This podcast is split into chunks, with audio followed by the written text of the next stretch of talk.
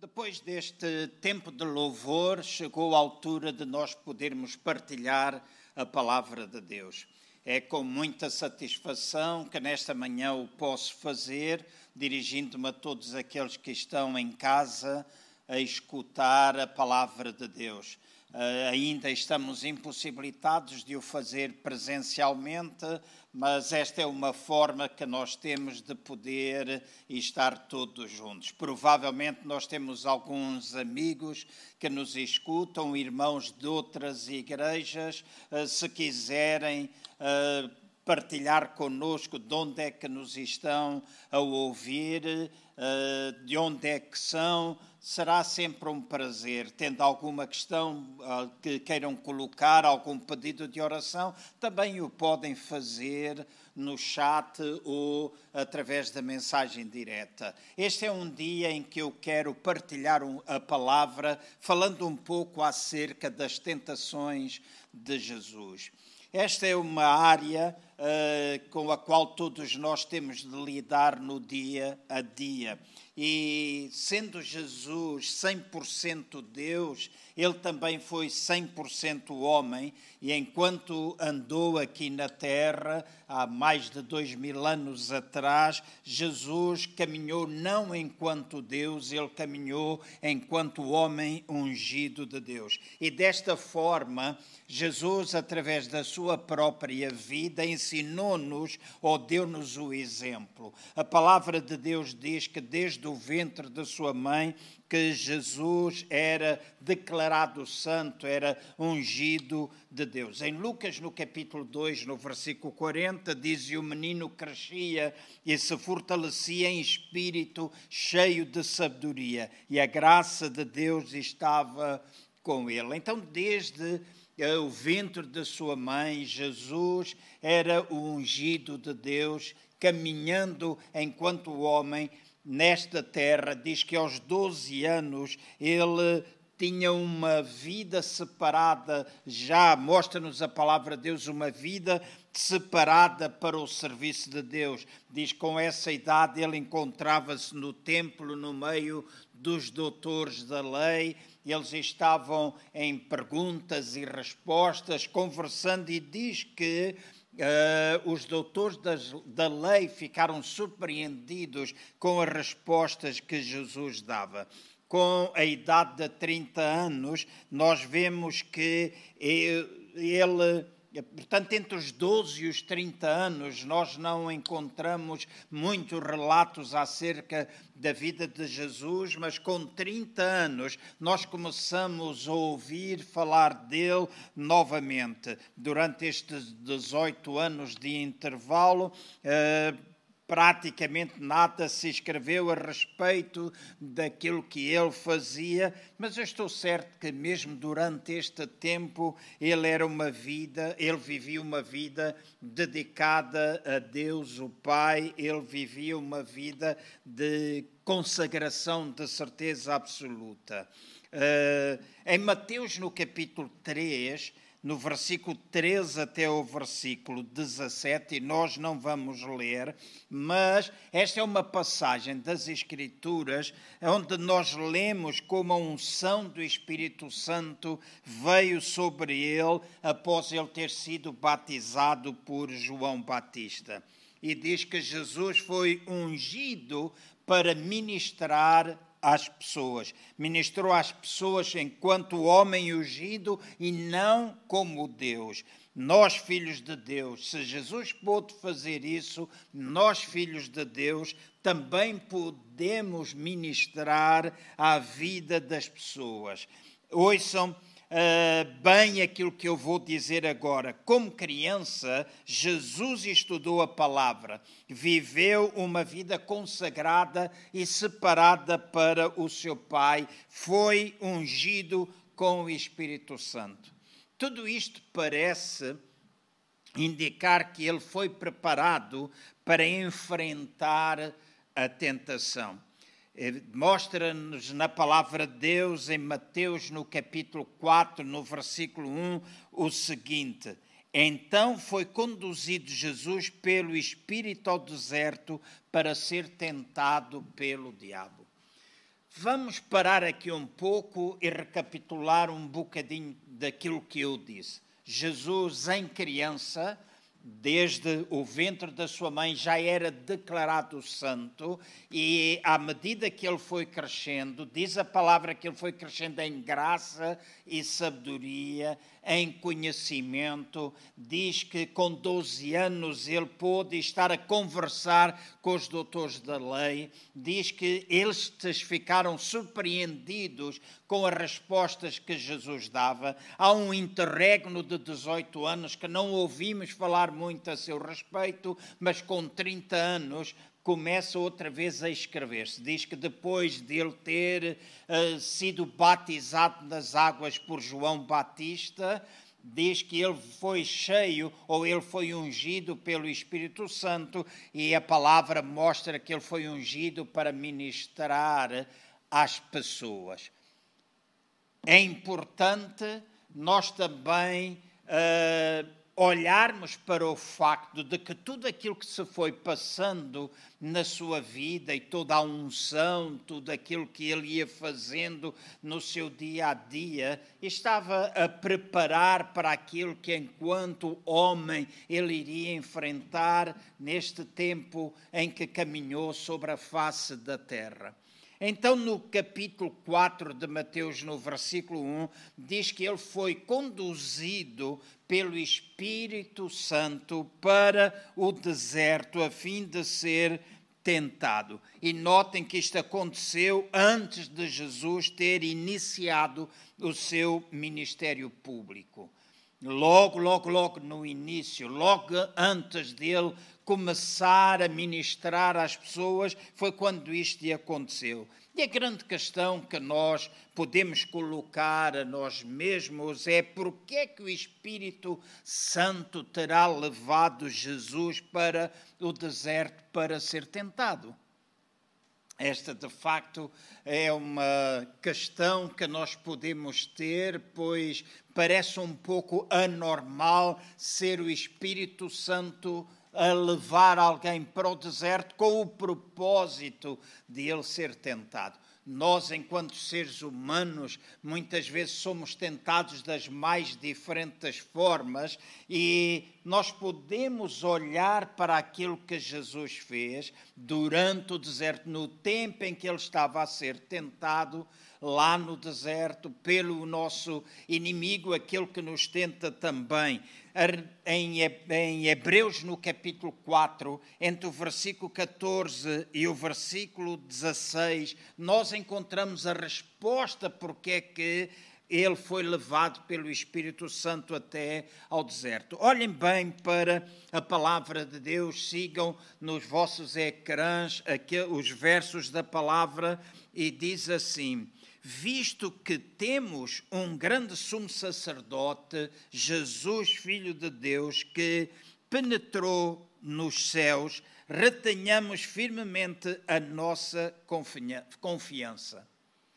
Porque não temos um sumo sacerdote que não possa compadecer-se das nossas fraquezas, porém, um, como nós, em tudo foi tentado, mas sem pecado. Cheguemos, pois, com confiança ao trono da graça, para que possamos alcançar misericórdia e achar graça, a fim de sermos ajudados em tempo oportuno.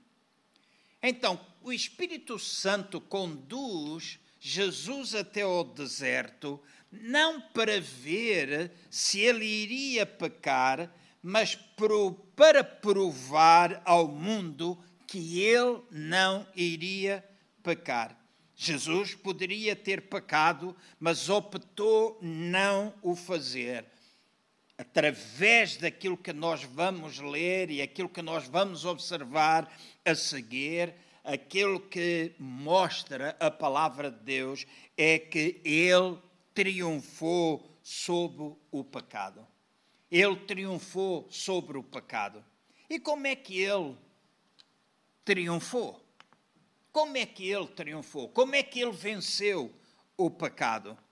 Ele venceu devido à sua santidade e também através da sua consagração e dedicação a Deus o Pai. Em Marcos, no capítulo 1, no versículo 13, lemos assim: E ali esteve no deserto 40 dias, tentado por Satanás, e vivia entre as feras, e os anjos o serviam. Então, este verso dá-nos a entender que durante 40 dias, durante 40 noites, Jesus esteve no deserto e durante esse tempo Jesus esteve a ser tentado. E quais foram as tentações que ele sofreu enquanto esteve no deserto? Eu disse logo no início desta mensagem que este era este episódio na vida de Jesus vai servir de exemplo para nós, para percebermos, percebermos a forma como o inimigo nos tenta, mas também a forma como é que nós podemos vencer tentações. A primeira tentação que Jesus sofre tem a ver com os desejos do seu corpo, desejo da sua carne. Notem para o que está escrito em Mateus no capítulo 4, no versículo 3, e diz, diz assim: E chegando-se a ele, o tentador disse: Se tu és o filho de Deus, manda que estas pedras se transformem ou se tornem em pães. Observem bem, o diabo veio contra Jesus com dúvidas acerca de quem ele era, tocando-lhe num ponto fraco, a fome. Se Jesus estava ali sem comer e sem beber durante 40 dias, é provável ao fim destes 40 dias ele tinha fome. E o inimigo vem até ele e diz: Se tu és o filho, se tu és o filho de Deus, na realidade tu podes transformar estas pedras em pão. Então o inimigo tentou Jesus na área de sua fragilidade no versículo 17 de Mateus 3, há alguma coisa que nós devemos notar para perceber a forma como Jesus conseguiu vencer. No versículo 3, no capítulo 3, versículo 17 diz assim: "E eis que uma voz do céu dizia: Este é o meu filho amado, em quem me comprazo, em quem eu tenho prazer." Então a voz do céu, quando Jesus foi batizado, diz que ele era verdadeiramente filho de Deus. Este é o meu filho amado, em quem eu tenho muito prazer. Mas Satanás vem até Jesus e coloca ou tenta colocar dúvida no seu coração, tentando na área de sua fragilidade, dizendo: Se tu és o Filho de Deus, tu podes transformar estas pedras em pão. Então o diabo tentou levar Jesus a pensar que ele era menos do que aquilo que ele era e a ver se ele provava a sua divindade transformando as pedras em pão. E aqui fica uma nota agora. Muitas vezes as pessoas querem levar-nos a provar a nossa unção através de milagres, mas a unção sempre estará presente na nossa vida quando ela for precisa. Nós não necessitamos de dar a provar o que quer que seja. Eu e tu, meu irmão, nós somos filhos de Deus. A palavra de Deus diz que quando nós recebemos Jesus como Senhor e Salvador, nós somos feitos filhos de Deus. Tal e qual como Jesus, ele era o filho de Deus, nós agora somos filhos de Deus através desta aceitação de Jesus em nossa vida. Então, tal e qual como ele não necessitava provar a sua divindade transformando pedras em pão, também não é necessário nós andarmos a provar a nossa unção ou a nossa filiação através dos milagres que nós podemos fazer. Através de nos colocarmos na mão de Deus e sermos usados para ministrar, faz parte do nosso ministério, faz parte da nossa vida, nós orarmos pelos enfermos, nós orarmos pelas pessoas em aflição, nós orarmos por aqueles que estão oprimidos, nós orarmos por aqueles que estão em depressão, faz parte do nosso ministério, mas nós não precisamos dessas coisas para provar quem é que nós somos? Nós somos filhos de Deus. E Jesus respondeu a esta tentação do diabo, dizendo assim, Mateus capítulo 4, versículo 4. Ele, porém, respondendo, disse: Está escrito, nem só de pão viverá o homem, mas de toda a palavra que sai da sua boca, ou que sai da boca de Deus. Não só de pão viverá o homem, mas de toda a palavra que sai da boca de Deus. E estas palavras são uma referência feita por Jesus ao que está escrito em Deuteronômio, no capítulo 8, no versículo 3, onde se encontrava estas palavras. Então, escutem bem, indiferente àquilo que Jesus sentia, indiferente àquilo que ele sentia a fome, Jesus permaneceu fiel à palavra, ao que estava escrito. A semana passada, na reunião de domingo, eu pude falar acerca de permitirmos que a palavra de Deus pinta quadros interiores na nossa vida e que a palavra, ao estar enraizada em nosso coração, ela vai acabar por vir à nossa boca. E quando vem à nossa boca, nós proferimos palavras de fé. E a palavra em nós, juntamente com as palavras ungidas da parte de Deus, então nós poderemos ver resultados, os resultados que a palavra de Deus diz que nós podemos alcançar. Temos lutas, temos aflições, mas nós sabemos que com Jesus nós podemos vencer. Jesus estava a ser tentado e a maneira como ele respondeu, mesmo sendo uma área de fragilidade, a maneira como ele respondeu foi permanecendo fiel à palavra do Senhor, permanecer fiel àquilo que estava escrito. Ele não se deixou iludir pelo miraculoso. Ele sabia que aquilo era uma tentação na sua área de fraqueza. Então escutem-me, se faz favor. Esta tentação é muito parecida com a, tentação que foi dirigida a Eva e que nós encontramos em Gênesis no capítulo 3, entre o versículo 1 e o versículo 6.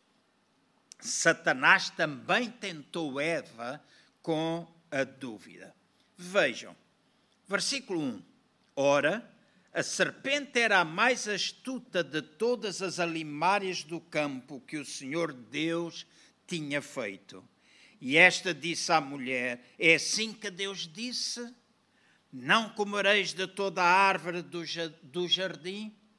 Notem, a Jesus ele disse: se tu és o filho de Deus. A Eva, ele disse assim, ou a serpente disse, o inimigo, o tentador, diz, é assim que Deus disse, tentando, dúvida, tentando colocar dúvida no coração, tentando colocar dúvida na mente de Eva.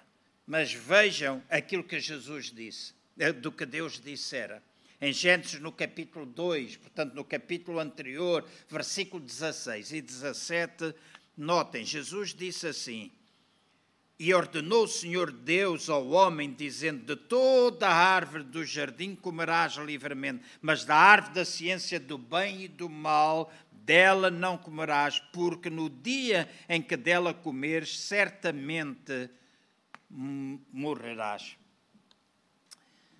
Esta foi a ordem dada por Deus a Adão e Eva. Mas Eva, quando responde à dúvida colocada pelo tentador, foi assim que Deus disse? Será que foi assim que ele falou? Veja como ela respondeu. Versículo 2 e 3 de Gênesis 3. E disse a mulher à serpente: Do fruto das árvores do jardim comeremos, mas do fruto da árvore que está no meio do jardim, disse Deus: Não comereis dele, nem nele tocareis, para que não morrais. Este parece, de facto, a transcrição daquilo que eu li há pouco e que é Gênesis 2, 16 e 17, parece que é transcrição, mas se vocês repararem, Jesus, ou Deus, aliás, não disse para eles não tocarem, disse não comerás. Não disse para eles não tocarem. Isso faz-me lembrar algumas pessoas que às vezes acrescentam alguma coisa àquilo que é dito. Há um ditado que diz: quem conhece um ponto acrescenta-lhe um ponto. É, não, mas há sempre a tendência de se colocar mais alguma coisa. Quando às vezes ouvimos uma determinada coisa, quando a vamos contar, às vezes já não contamos da mesma forma. Aqui está Deus a dizer: não comes, Eva está a dizer: não comas e não toques. Na realidade, não foi aquilo que Deus dissera. Mas notem, versículo 4 e o versículo 5. Então a serpente disse à mulher: certamente não morrereis, porque Deus sabe que no dia em que dele comerdes, se abrirão os vossos olhos e sereis como Deus, sabendo o bem e o mal. Reparem, a Jesus ele disse: Se tu és o filho de Deus. A Eva disse: Tu vais ser igual a Deus. Vocês serão como Deus. E lembrem-se lembram-se daquilo que está escrito no capítulo 1, no versículo 26? Disse Deus: façamos o homem à nossa imagem, conforme a nossa semelhança. O que é que isto nos mostra? Mostra que Adão e Eva, eles já eram semelhantes a Deus. Eles foram criados à imagem e semelhança de Deus. E Satanás tentou fazer com que ela pusesse em causa quem era, ao dizer-lhe: Se abrirão os vossos olhos e sereis como Deus. Observe, observaram como ele fez? Ele tentou introduzir a dúvida na mente de Eva e depois também tentou Eva com alguma coisa para comer. E esta tática que ele usou com Jesus, a tática que ele usou com Eva, é a mesma tática que ele muitas vezes usa conosco para nos tentar. No versículo 6, e nós estamos a ler em Gênesis no capítulo 3, no versículo 6 diz assim: E vendo a mulher que aquela árvore era boa para se comer e agradável aos olhos, e árvore desejável para dar entendimento, tomou do seu fruto e comeu, e deu também a seu marido, e ele comeu com ela. Quero associar este versículo com aquilo que está escrito em 1 João, no capítulo 2, no versículo 16 João, 1 João 2,16. Quero fazer a associação destes dois versículos, porque quando estamos a falar de Eva, nós pensamos simplesmente no passado. Quando nós falamos em 1 João, Novo Testamento, Nova Aliança, então também estamos a falar a nosso respeito. Então, no versículo 16 da 1 João, no capítulo 2, diz assim: Porque tudo o que há no mundo, agora notem, a concupiscência da carne, a concupiscência dos olhos e a soberba da vida não é do Pai, mas do mundo. Conseguem agora comparar, se faz favor? Prestem atenção com Eva, diz que depois dele tentar com o fruto, diz que Eva viu que aquele fruto, ou aquela daquela árvore, o fruto era bom para ser comido. comido. Então, boa para comer. Boa para comer tem a ver com a concupiscência da nossa carne. Jesus teve fome, tentou com o pão, transformação das pedras em pão para provar, para levar Jesus a provar a sua divindade. Aqui está boa para comer.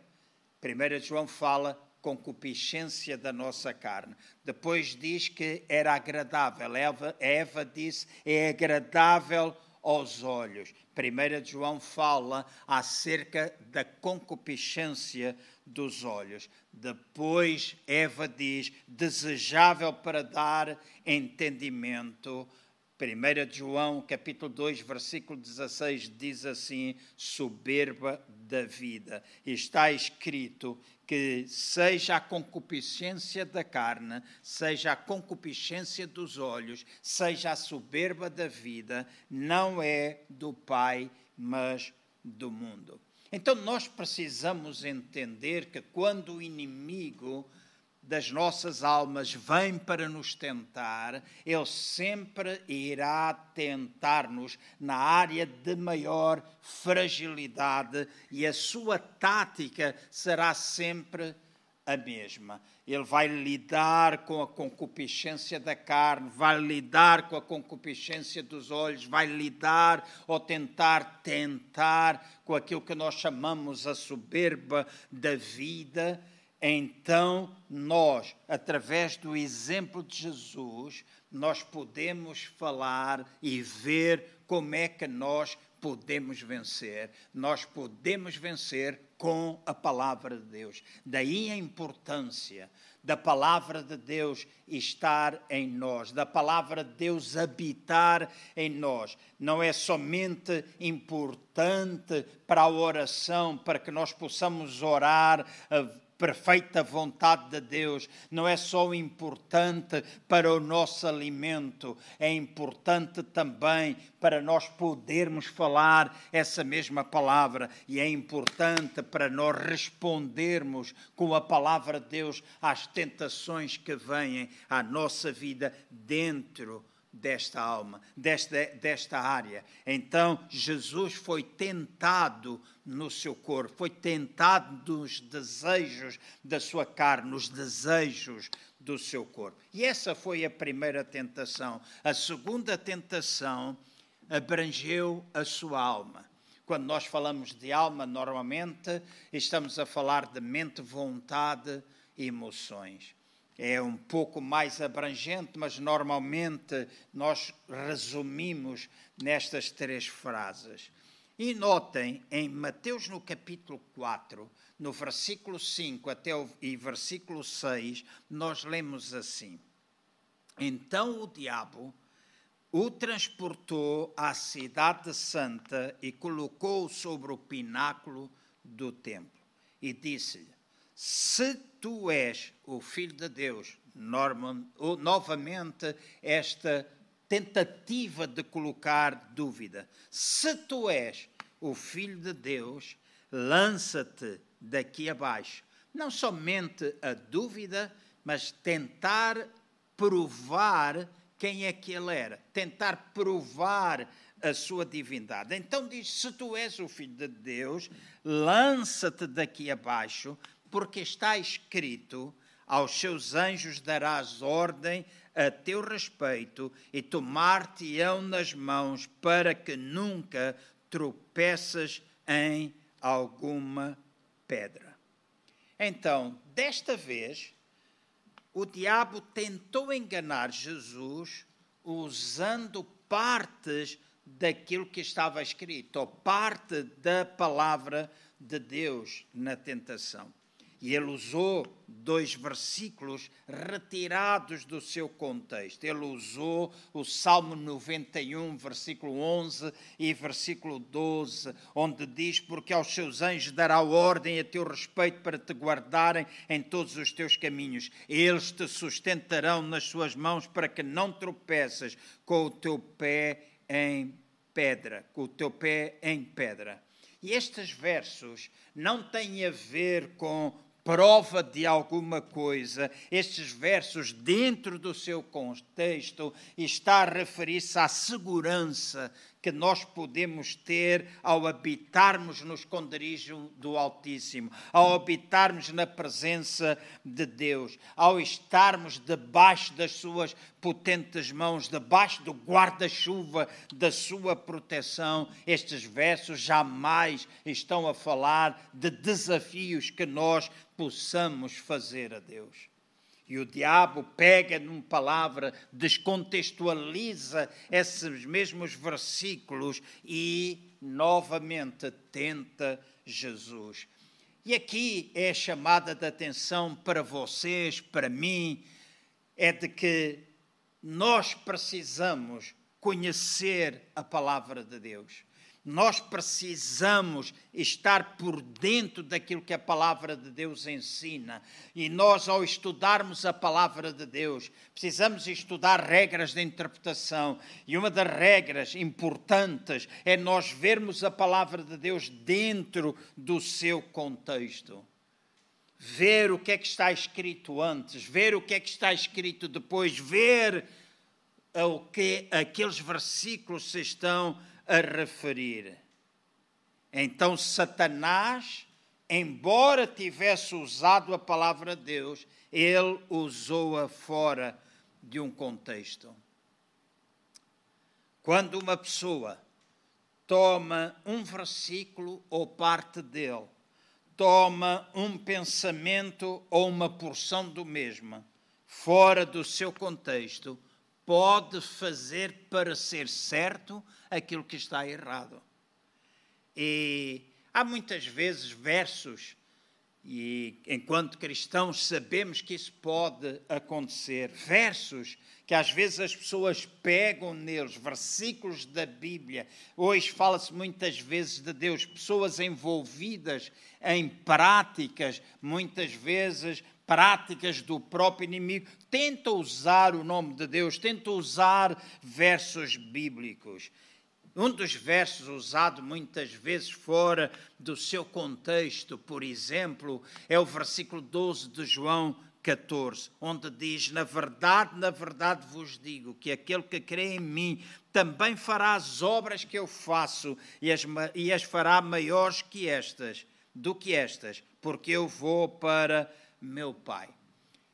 Muitos utilizam a expressão as fará maiores do que esta para darem largas à sua imaginação. No contexto, esta parte aponta para o milagre do novo nascimento. A questão que eu vos coloco é: será que eu e vocês podemos fazer milagres maiores do que aquele que Jesus fez? Jesus fez toda a sorte de milagres. Ao ministrar às pessoas, ele fez toda a sorte. Então, quando estamos a ler, neste contexto de João 14, está a falar acerca do milagre do novo nascimento. Hoje nós somos portadores das boas novas, hoje nós somos portadores das boas notícias, hoje nós proclamamos que aquele que recebe a Jesus Cristo tem a vida eterna, tem a salvação, tem o perdão dos seus pecados, tem bênção na sua vida e passa a ser filho de Deus, mas a todos quantos o receberam, Deus deu-lhes o poder de serem chamados filhos de Deus. Então, muitas vezes, as pessoas descontextualizam esta parte maior, farão para dar largas à sua imaginação. Em Atos capítulo 19, no versículo 12, nós lemos assim também de sorte que até os lenços e aventais se levaram do seu corpo aos enfermos, e as enfermidades fugiam deles, e os espíritos malignos saíam. Paulo, ungido pelo Espírito Santo, fazia milagres.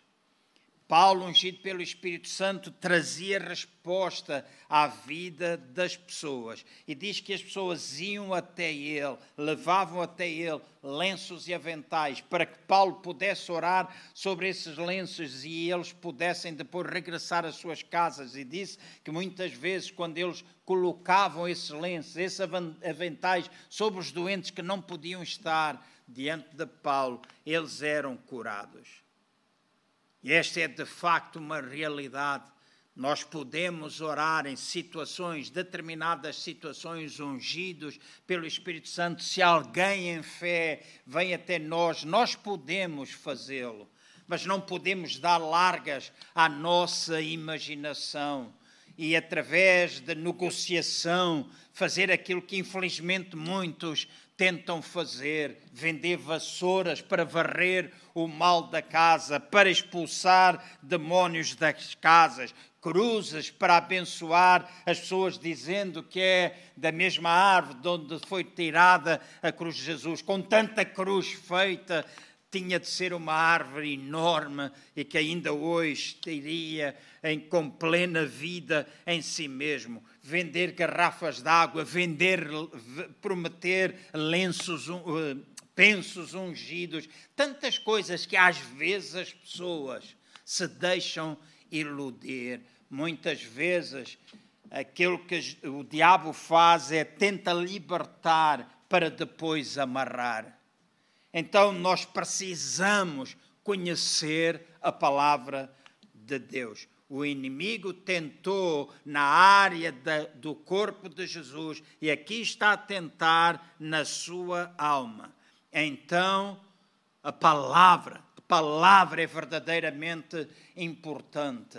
Não se deixem enganar. Fiquem atentos a todos os ataques que o inimigo faz na vossa alma, na vossa mente, na vossa vontade, nas vossas emoções. Eu e vocês podemos ir buscar de Deus aquilo que nós precisamos. E a palavra de Deus aponta para as mais diversas formas de nós irmos buscar o que precisamos de Deus, se precisamos um milagre, utilizar a nossa fé, nós podemos ver milagres acontecer, unção com, com azeite, ponto de contacto. Nós podemos ver milagres acontecer através de dons e manifestações do Espírito Santo, através de unções específicas, através de nós confessarmos a palavra, através da oração da concordância. A Bíblia dá-nos as mais diversas formas de como é que nós podemos receber de Deus então vamos ficar firmes na palavra de Deus e não vamos deixar-nos embalar. Com isso, eu não estou a dizer que milagres ou que operação de maravilhas ou coisas sobrenaturais não são para os dias de hoje. São para os dias de hoje, mas são para os dias de hoje e através da nossa sensibilidade, o Espírito Santo jamais nos vai dizer para fazer alguma coisa que não esteja em conformidade com a palavra, então vamos ficar atentos àquilo que a palavra de Deus diz. Como é que Jesus respondeu a Satanás? Satanás que vem a ele, até ele, usando versos da Bíblia descontextualizados. Jesus respondeu a Satanás assim, Mateus 4, 7. Também está escrito: não tentarás o Senhor teu Deus. E novamente Jesus faz referência a Deuteronômio capítulo 6, agora no versículo 16. Então as palavras que Satanás falou eram palavras de Deus. No entanto, o espírito que estava por detrás dessas mesmas palavras não era o espírito da verdade. E muitos interrogam-se por que é que as coisas acontecem. Como é que muitas vezes pessoas usando de erro as coisas acontecem? Eu costumo sempre dizer que acontecem, há princípios da palavra que, se forem postos em prática por toda e qualquer pessoa, eles sempre irão funcionar, porque são princípios da palavra de Deus. E quando nós pomos a palavra de Deus em funcionamento ou em prática, então ela vai funcionar. Mas também pode, o diabo também pode fazer enganando. Nós temos vários exemplos, os magos de Faraó e Moisés, até o ponto, eles foram fazendo todos os milagres que Moisés ia fazendo, eles, os magos, iam fazendo também, até que eles disseram: Isto é o dedo de Deus. Então, esta tentação dirigida à condição da alma de Jesus, era para provar o conhecimento que ele tinha da palavra de Deus. Satanás esperava que a sua alma estivesse fraca. Então ele tenta no corpo, tenta na alma. No corpo ele tentou levar Jesus a provar a sua divindade. Aqui ele leva o inimigo, o inimigo leva Jesus a provar o conhecimento que ele tinha. O conhecimento que tinha da palavra de Deus. E essas são formas do inimigo nos tentar a nós também. Terceira e última tentação foi a tentação dirigida à área espiritual. Em Mateus capítulo 4, no versículo 8 e 9, diz assim: Novamente o transportou o diabo a um monte muito alto e mostrou-lhe todos os reinos do mundo e a glória deles. E disse: Tudo isto te darei se prostrado me adorares. Esta tentação tinha agora a ver com a adoração. Satanás faz agora uma ousada tentativa no sentido de destruir a redenção do homem que estava prestes a acontecer. Se, Jesus, se o diabo conseguisse que Jesus o adorasse, não haveria redenção, dado que deixaria de existir um redentor sem pecado. Este foi um ataque à vida espiritual de Jesus, levando a decidir a quem é que ele iria adorar. Se iria adorar a Deus, ou se iria adorar a Satanás, ou se ele iria adorar o mundo. E há aqui alguma coisa verdadeiramente importante. Deus tinha dado ao homem domínio sobre toda a terra o homem, através da queda, entrega esse domínio a Satanás. E Jesus sabia que o seu propósito era reconquistar a autoridade sobre a terra. Por isso surge aqui Satanás oferecer de bandeja o mundo em troca da adoração por parte de Jesus. E muitas vezes Satanás vem assim até nós Deus tem um plano, Deus tem uma visão, Deus tem um propósito para a no nossa vida e no meio de tudo isto, Satanás vem para tentar roubar, para destruir aquilo que é o plano e propósito e visão que Deus tem dado à nossa vida. Muitas vezes ele fala de forma direta, muitas vezes ele utiliza utiliza-se de pessoas. Portanto, fiquemos atentos, fiquemos atentos. Novamente, apaguemos-nos à palavra de Deus. Olhem para a forma como Jesus resistiu à tentação na área espiritual. Diz que no verso 10 diz: Então disse-lhe Jesus: Vai-te, Satanás, porque está escrito: Ao Senhor teu Deus adorarás e só a Ele servirás.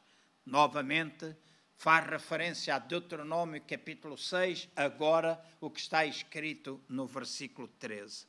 Jesus derrotou Satanás usando as mesmas armas que estavam ao dispor, usando as mesmas armas que estão ao dispor de todo o ser humano ele usou os escritos de Moisés, nós temos a palavra de Deus. Então, eu e vocês precisamos aprender, através do exemplo de Jesus, a resistir às tentações no nosso corpo ou carne, como muitas vezes nós utilizamos esta expressão, a resistir na nossa alma, na nossa mente, pensamentos que vêm para tentar, nos nossos sentimentos, na nossa vontade, aquilo que vem para tentar no nosso espírito. Mas nós precisamos lembrar-nos que Jesus foi ungido para o ministério. Jesus foi preparado para este tempo, na hora da tentação. Ele sempre permaneceu fiel à palavra de Deus. Ele sempre se dedicou à palavra. Ele sempre ficou apegado àquilo que estava escrito e sempre fez menção da palavra de Deus. Ele foi ungido para ministrar. Diz a palavra que ele foi ungido para pregar a boa nova aos pobres, pobres espiritualmente ou fisicamente falando. Diz que Jesus foi ungido para libertar os cativos. E quando fala da libertação dos, cativos, está a falar daqueles que estavam presos pelo pecado, presos pela doença, presos pela morte. Jesus foi ungido para dar vista aos cegos. Vista aos cegos, cegos espiritualmente, cegos a nível da alma, cegos a vida do corpo, ou seja, aqueles que estavam em trevas espiritualmente, emocionalmente ou até fisicamente. E depois diz que ele foi ungido para apregoar o ano aceitável do Senhor. E este é o período de tempo conhecido como o ano do jubileu, quando a liberdade foi proclamada a todo o povo no dia da expiação. Encontramos este relato e eu vou terminar, não vou ler, mas vou fazer a citação de Levítico 25, entre o verso 8 e o verso 13. Vocês vão ver este milagre deste do ano de, do jubileu, o dia da expiação. E quando a redenção que está em Cristo Jesus é abrangida completamente, e os doentes, os pecadores, os desamparados, e os necessitados são restaurados para a saúde, para a santidade, para o poder, para a suficiência, para a prosperidade, para o completo domínio sobre Satanás e passam a ser membros da família de Deus. Então, este é o apregoar do ano aceitável do Senhor. Depois termina dizendo que ele também foi ungido para curar curar os quebrantados do coração, aqueles que estão feridos no espírito, na alma e no corpo, e também curar os perdidos, ou sejam, aqueles que estavam com, ou curar os feridos, desculpem, aqueles que estavam completamente pisados, despedaçados, segregados, quebrados, oprimidos, aqueles que são colocados de lado. Diz que Jesus foi ungido para realizar estas coisas, pregar a boas novas aos pobres, libertar os cativos, dar vista aos cegos, apregoar o ano aceitável do Senhor e foi ungido para curar. Nós temos nesta manhã olhado para a palavra de Deus e vamos terminar a nossa reunião orando, crendo que ela mesmo pode fazer aquilo que tu necessitas nesta manhã. Por isso, nós oramos agora em nome de Jesus, para que todos aqueles que estão nas nossas casas, que estão em suas casas, que estão enfermos, nós oramos para que a tua palavra possa operar. Está escrito que pelas pisaduras de Jesus Cristo nós temos sido sarados. Por isso, em nome do Senhor Jesus, nós declaramos esta palavra e a palavra que não está limitada ao espaço, não está limitada ao tempo, é uma palavra que pode operar. Por isso, e porque está escrita, a palavra foi enviada e a palavra os sarou. Por isso, em nome do Senhor Jesus, nesta manhã, opera na vida, no corpo daqueles que estão enfermos nas suas casas. Que a tua palavra, qual perfeita semente, ao ter caído em corações, possa produzir também o desejo para que todos aqueles que estão sem Cristo Jesus na sua vida o possam receber. Aqueles que estão necessitados, aqueles que estão oprimidos, aqueles que estão quebrantados. Pai, nós agora mesmo, em nome do Senhor Jesus, falamos libertação. Nós falamos para que os olhos possam ser abertos. Nós falamos para que a vida de Deus possa abundar em cada uma destas pessoas, aqueles que estão debaixo da ansiedade, aqueles que estão em depressão, aqueles que estão quebrantados no seu coração, feridos. Nós oramos para que a tua palavra possa produzir, porque Jesus, o Filho de Deus, aquele que deu a sua vida por nós, ele não pecou, ele venceu a tentação e porque não pecou, Ele é o único capaz de operar em nossa vida, perdoando os nossos pecados. Por isso, em nome do Senhor Jesus, eu oro para que todos aqueles que necessitam de Ti para salvação, que agora mesmo, nas suas casas, ao fazerem, ao aceitarem, ao declararem essa aceitação, que sejam feitos filhos de Deus. Amém. Em nome de Jesus nós oramos. Eu peço a todos aqueles que receberam oração, se Deus operou na tua vida de alguma forma, dá-nos a conhecer através de mensagem, através do chat, através de mensagem direta, como já apelamos no início. E que Deus possa continuar a abençoar a tua vida, seja qual for a área de tentação, lembra-te, pega naquilo que está escrito, pega na palavra de Deus e resiste, porque tu és mais do que vencedor através de Cristo Jesus. Deus abençoe. Vamos continuar a celebrar e até à próxima sexta-feira, quando voltaremos para mais um pulsar de coração e no próximo domingo para continuarmos a celebrar a Deus eh, juntos nas nossas casas, espalhado pelos diferentes lares, de maneira que uh, juntos possamos ouvir e aprender a palavra do Senhor. Deus vos abençoe grandemente. Amém.